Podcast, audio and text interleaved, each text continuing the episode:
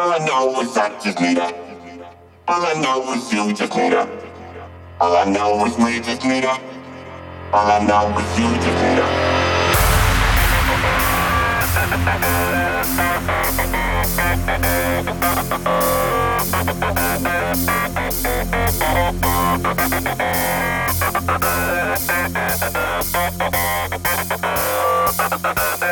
need.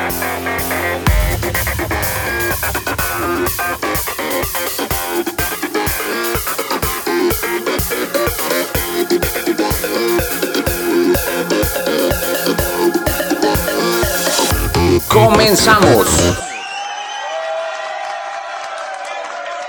Hola amigos, amigas, les habla Jorge Martínez, voz y autor del podcast Tómate un café conmigo. Espero te encuentres de maravilla y agradeciendo, nos encontramos aquí nuevamente frente a frente, yo en tu mente, tus oídos y tú en tu sofá favorito, acostado en la cama, conduciendo, en un parque, en tu lugar favorito de la casa. Estoy aquí contigo mientras cocinas, te bañas, te preparas para salir de tu casa o vas en el transporte. Me da gusto saber que eres de las personas que quieren aprovechar momentos como estos para aprender, reflexionar y hacer conciencia sobre temas que nos ayudan a crecer como seres humanos, que nos hacen vibrar alto, que nos llevan al bienestar emocional, mental, físico, económico y espiritual. Aprovecho para enviar un fuerte abrazo a ustedes que me escuchan en lugares tan cercanos y lejanos como México, Estados Unidos, Irlanda, Perú, Panamá, Colombia, España, Guatemala, República Dominicana, Tailandia, Argentina, Brasil y Alemania. Gracias por escucharme y hacer que este proyecto tenga sentido. Yo soy de la ciudad de Aguascalientes, un pequeño y hermoso estado en el centro de México y como ya sabemos, a finales de agosto comenzaron las clases desde casa para los niños y adolescentes de educación básica. Al día de hoy ya tenemos aproximadamente cinco meses con los niños en casa y créanme, para todos aquellos que tenemos hijos o que vivimos en un hogar donde hay niños, no ha sido nada sencillo. El adaptarnos a estos cambios y el pasar tanto tiempo juntos ha sido un verdadero reto. Este tiempo me ha servido para darme cuenta de lo valiosa que es la labor de los maestros. Y no es que antes no lo hubiera tomado en cuenta, siempre he considerado que la labor de un maestro es muy importante y siempre he estado bastante agradecido con ellos.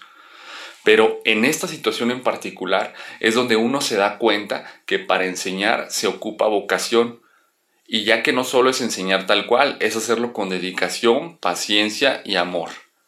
Me queda claro que nosotros como padres de familia, como hermanos, tíos o abuelos, no tenemos todos estos dones y virtudes tan excepcionales que tienen los maestros y las cuales han cultivado a lo largo de toda una vida. Ellos, los maestros, se han vuelto expertos en su oficio, en educar, en orientar, en enseñar, en corregir y sobre todo en saber entender a los niños y escucharlos. Teniendo como antecedente nuestra situación actual, me parece hoy más importante que nunca el saber y aprender a manejar los sentimientos de nosotros y los niños, aprender a escucharlos realmente y a estar presentes e involucrarnos con ellos, hoy más que nunca, y con esta convivencia tan cercana y extensa, se vuelven necesarias estas habilidades para poder tener un hogar en paz y emocionalmente saludable.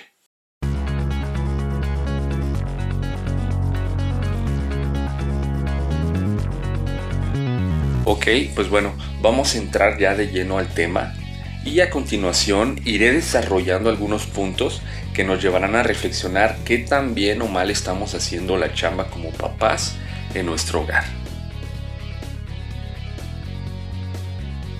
La capacidad de una familia para expresar y compartir los sentimientos es señal de salud y armonía. Tanto los adultos como los niños buscamos dentro del seno familiar el apoyo emocional que nos fortalezca y nos guíe para poder enfrentar las exigencias del mundo externo. Cuando la familia es capaz de permitir y comprender la expresión de sentimientos como el miedo, el amor, el enojo, la ternura, la tristeza o los celos, nuestros hijos se sentirán más seguros y capaces de relacionarse con otras personas. No hay sentimientos buenos ni malos. Los sentimientos nos sirven para relacionarnos con el mundo. Cada uno tiene su valor, su utilidad y su significado. Incluso a veces los sentimientos son indispensables para la supervivencia. Por ejemplo, el miedo nos pone en alerta ante el peligro y nos permite protegernos. La ira nos impulsa a defendernos y a luchar por lo que queremos. Si lográramos experimentar las emociones adecuadas en cada situación, fueran agradables o dolorosas, y las aprovecháramos para enriquecer nuestra vida, perderían su aspecto negativo y entonces podríamos aceptarlas y expresarlas todas. Lo importante es darles una dimensión apropiada sin exagerarlas y sin negarlas. Una cosa es expresar el sentimiento y otro, muy diferente, lastimar o destruir. Reconocer lo que sentimos es útil y necesario, pero no tenemos que convertirlo en conductas que hagan sufrir a otros. Está bien sentir cualquier emoción, pero no realizar cualquier acción. Solo somos responsables de lo que hacemos. Para nuestros pequeños, aprender a manejar sus emociones es tan importante en su desarrollo individual y social como aprender a pensar. Necesitan conocer y aceptar sus sentimientos, pero no dejarse llevar por ellos. Tienen que saber eliminar la tensión y la angustia para poder llevarse bien con sus compañeros y ocupar su mente en el conocimiento y la creación. Un niño preocupado o triste no tiene la misma energía para aprender que un niño eh, tranquilo y contento. Para cuidar el aspecto emocional de nuestros hijos podemos intentar las siguientes acciones. Ser conscientes de lo que sentimos. Nosotros como papás tenemos que conocer, sentir y expresar nuestras emociones para poder enseñar a nuestros hijos a conocer, sentir y expresar las suyas. Hacer caso a los sentimientos de nuestros hijos. Reconocer los sentimientos de nuestros hijos implica escucharlos con atención, mirarlos a los ojos, dejar de hacer cualquier otra cosa, eh, pues mientras nos hablan. Es necesario que él o ella sepan que para nosotros sus alegrías, tristezas o enojos son importantes. Si su emoción es muy intensa, el niño puede preferir que nos quedemos en silencio junto a él simplemente acompañándolo o, de plano, pues que lo dejemos solo. Cuidar el lenguaje de nuestro cuerpo. Cruzar los brazos y las piernas, levantar las cejas, mirar hacia arriba, fruncir la boca, significa que estamos cerrados a la comunicación. En cambio, expresiones como ajá, sí, mm, ya veo, inclinarnos hacia el niño, a sentir con la cabeza, tocarlo y abrazarlo, o mostrar una postura que le indique te estoy escuchando. Lo invita a confiar en nosotros. Ser sensibles a los mensajes corporales de nuestro hijo. Si observamos con cuidado su mirada, la expresión de su rostro y su modo de caminar, podremos darnos cuenta de lo que está sintiendo. Oye, tu voz suena triste, ¿quieres hablar de esto? Tu gesto me hace pensar que hay algo que te molesta. ¿Qué puedo hacer para que te sientas mejor? Si tenemos dudas acerca de lo que desea expresar nuestro hijo, podemos poner sus palabras en forma de pregunta para asegurarnos de que entendimos bien. Me parece que en, pues bueno, lo que quieres decir es o tienes miedo de que no se trata de reproducir sus mismas palabras como una grabadora, sino pues mostrarle que tratamos de comprenderlo. Si nuestro hijo exclama, detesto a mi maestra, y nosotros repetimos, detestas a tu maestra, él nos contestará molesto, esto es lo que acabo de decir. En cambio, podemos hacer el esfuerzo de identificar sus sentimientos y contestar, estás muy enojado con ella, ¿sientes eh, acaso pues que no aprecia tu trabajo? De esta manera el niño entiende mejor lo que le está pasando y se siente comprendido. Compartir sus deseos y hacerlos propios. Darles explicaciones lógicas de por qué no es posible comprarle un balón, un muñequito o X cosa, nos lleva a una discusión inútil. En cambio, decirle, me encantaría regalarte el balón, sé que lo disfrutarías muchísimo, hoy no puedo comprarlo, pero voy a anotarlo en mi lista de pendientes. Esto eh, le hará sentir al niño que comprendemos sus deseos y queremos satisfacerlos lo cual le permitirá aceptar más fácilmente la limitación. No negar o descalificar los sentimientos del niño. Mientras más tratamos de alejar sus sentimientos diciéndole, en realidad no sientes enojo, lo que te sucede es de tal o cual manera, o no llores, no grites, más se apegará a ellos y menos podrá manejarlos y superarlos. Aceptar sus sentimientos sin juicios. Es recomendable evitar criticar a nuestro hijo, burlarnos o prohibirle que muestre sus emociones entre comillas negativas. Cuando nos dice, estoy furioso, los compañeros de mi equipo no me ayudaron a hacer el trabajo. Y le respondemos, tú tienes la culpa por escoger esos amigos tan inútiles. Le damos a entender que no nos importan sus sentimientos y pues obviamente no intentará decirnos nada más. En cambio, al darle señales de que lo entendemos, como a sentir con la cabeza o decir te parece injusto o te sientes poco apoyado, el niño percibe que reconocemos lo que siente y que aceptamos su emoción, así que puede animarse a seguirnos contando más. En realidad el niño no necesita que estemos de acuerdo con él ni que lo aprobemos. Incluso un juicio positivo como decirle tienes toda la razón no lo anima a identificar lo que siente ni a buscar posibles soluciones. Dar un nombre a sus sentimientos.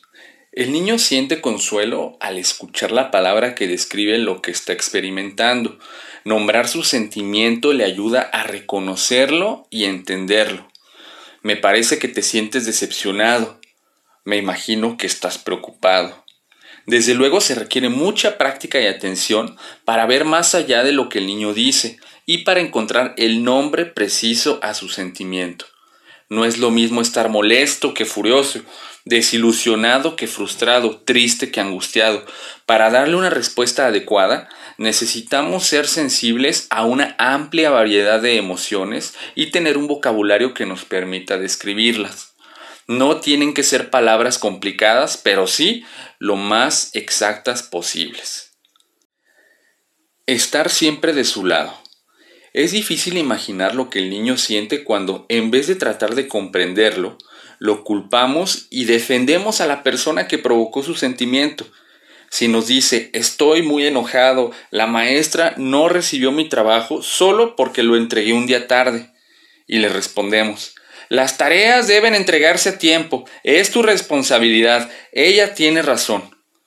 No nos estaríamos poniendo de su lado. Apoyarlo sería. Debes sentirte mal por no haber podido presentar tu trabajo después de tanto haberle invertido tiempo y dedicación. Poco a poco, en la conversación, él mismo llegará a la conclusión de que existen ciertas reglas y es necesario ajustarse a ellas. No darle consejos. Por lo general, los niños quieren que sepamos cómo se sienten y qué piensan, no que les demos consejos. Solo con estar atentos podemos ayudar al niño a aclarar sus emociones y sus ideas, para que él llegue a sus propias conclusiones. Escucharlo puede ser más útil que ofrecerle una solución. No interrogarlo. Los sentimientos se sienten, no se piensan. Por eso las preguntas tampoco son una buena opción. ¿Por qué lloras? ¿Qué te pasa? Las preguntas agregan un problema al problema. Además de su tristeza o desaliento, el niño tiene que buscar una explicación. En ese momento no puede pensar con claridad. A veces no sabe por qué siente lo que siente. Y si lo sabe, no siempre tiene ganas de decirlo. Sí, simplemente lo acompañamos y tratamos de reflejar su sentimiento. Supongo que pasó algo que te hizo enojar. El niño se sentirá comprendido y cuando esté listo hablará con libertad. No exagerar nuestras expresiones. El niño percibe cuando nuestro interés es sincero y cuando no lo es. Si le damos la respuesta adecuada, pero con frialdad o fastidio, su confianza hacia nosotros se mermará. Si reaccionamos exageradamente diciendo cosas como eso es terrible, pobrecito, eh, etcétera, el niño podría sospechar que estamos actuando o bien sentirse abrumado por tener que cargar con nuestra aflicción, además de la suya. Recordar que detrás de la ira siempre hay otro sentimiento. Tratemos de averiguar qué está detrás del enojo de nuestro hijo. ¿Se siente solo, herido, triste, celoso, inseguro? ¿Tiene miedo? Necesitamos observarlo y escucharlo con atención hasta encontrar la razón por la que esté enojado y darle lo que necesita. Compañía, consuelo, seguridad, protección. No se trata de reflejar los sentimientos si son demasiado dolorosos o si el niño no está preparado para enfrentarlos. Si nos dice, qué bueno que no me saqué esa porquería de trofeo, el sentimiento oculto puede ser de fracaso, frustración o envidia pero es difícil que en ese momento el niño tenga la capacidad de aceptar sus sentimientos. A casi nadie le gusta hablar de lo que le duele o le avergüenza. Debemos saber respetar su silencio y nunca forzarlo o invadir su intimidad. Darle la libertad de hablar hasta donde él decida y en el momento que esté listo, sin presionarlo para que nos cuente más de lo que quiere. Los padres debemos tener la paciencia y el respeto para esperar el momento oportuno en el cual nuestro hijo esté listo para la comunicación. Y él debe tener siempre la libertad de aceptar o no nuestro apoyo. Proponerle distintas opciones para expresarse. Cuando el niño está muy alterado, una actividad física como correr, golpear el piso con los pies, lanzar una pelota, gritar, pegar a un muñeco o cojín puede aliviar la tensión. Un recurso excelente es dibujar o escribir los sentimientos. En cambio, frases como deja de gritar, ya estate en paz, ya cálmate, eh, contrólate, no sirven para tranquilizarlo. Evitar actitudes que cierren la comunicación. Si, por ejemplo, nuestro hijo regresa de la escuela preocupado porque sus calificaciones no fueron buenas, quitando importancia a lo que sucedió y haciendo promesas. No te preocupes, eso le sucede a todos. Seguro que el mes próximo te irá mejor. Amenazándolo. La próxima vez que repruebes, te sales del equipo de fútbol. O comparándolo. Deberías aprender de tu primo. Él sí es bueno, él siempre es el primero de su clase o ignorándolo. Vete a tu cuarto, no te quiero ir. Este tipo de actitudes eh, cierran la comunicación con nuestros hijos. Siempre podemos encontrar una manera positiva para hacer sentir a nuestro hijo que estamos a su lado. Esto no debe de gustarte nada. ¿Cómo te sientes con esas calificaciones?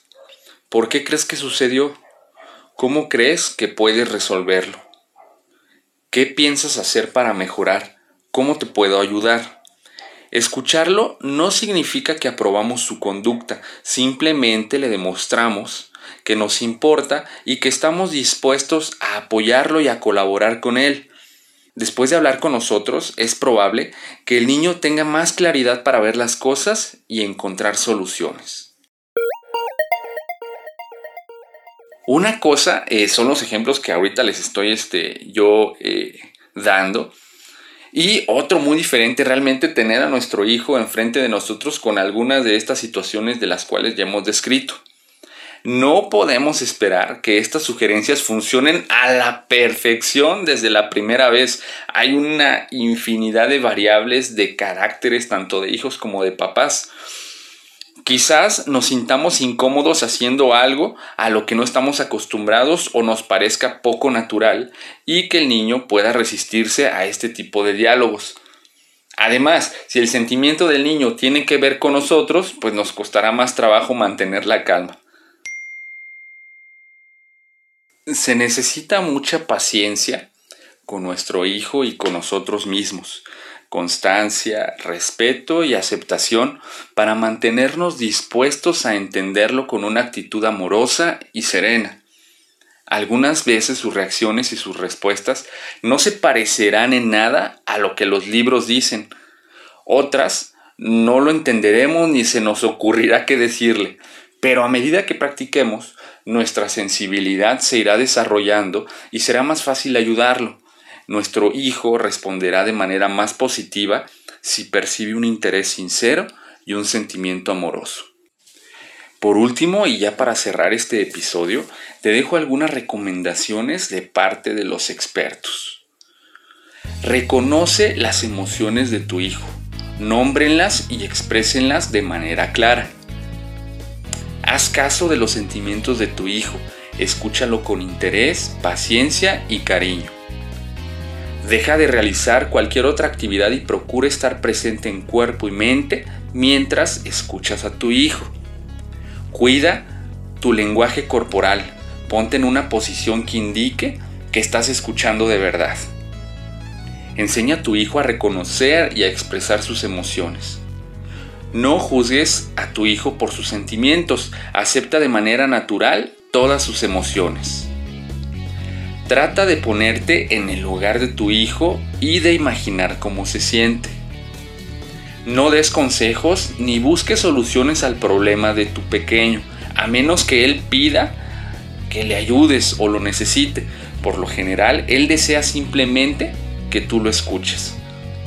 Si tienes duda acerca de lo que tu hijo quiere decir, repite sus palabras en forma de pregunta para asegurarte de que lo estás entendiendo bien. Procura aumentar el número y variedad de palabras que usas para describir los sentimientos y emociones. No permitas que tu hijo al mostrar sus emociones lleve a cabo acciones agresivas o destructivas en contra de sí mismo o de los demás. Recuerda que detrás del enojo siempre hay otro sentimiento. Trata de averiguar cuál es. Cuando tu hijo está afectado por una emoción, no lo interrogues en ese momento, no lo critiques ni lo hagas sentir culpable. Busca siempre una manera positiva de hacer sentir a tu hijo que estás a su lado y que quieres apoyarlo. Ten paciencia si no lo logran desde el principio.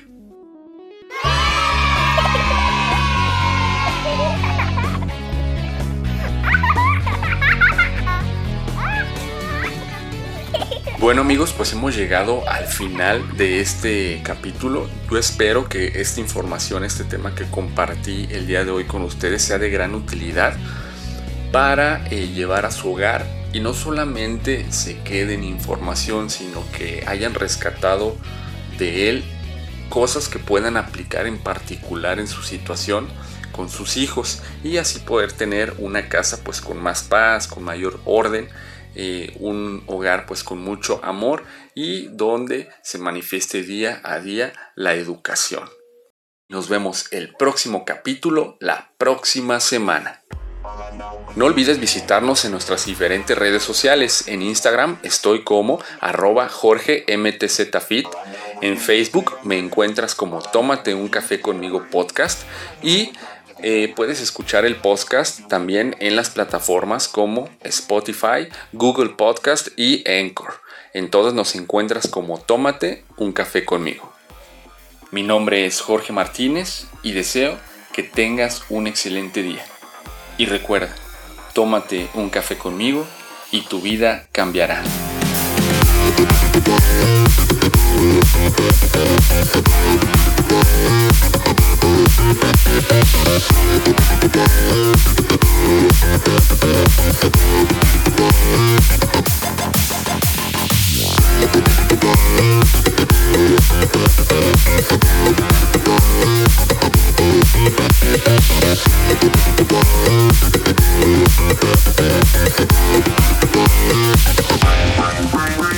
Bye.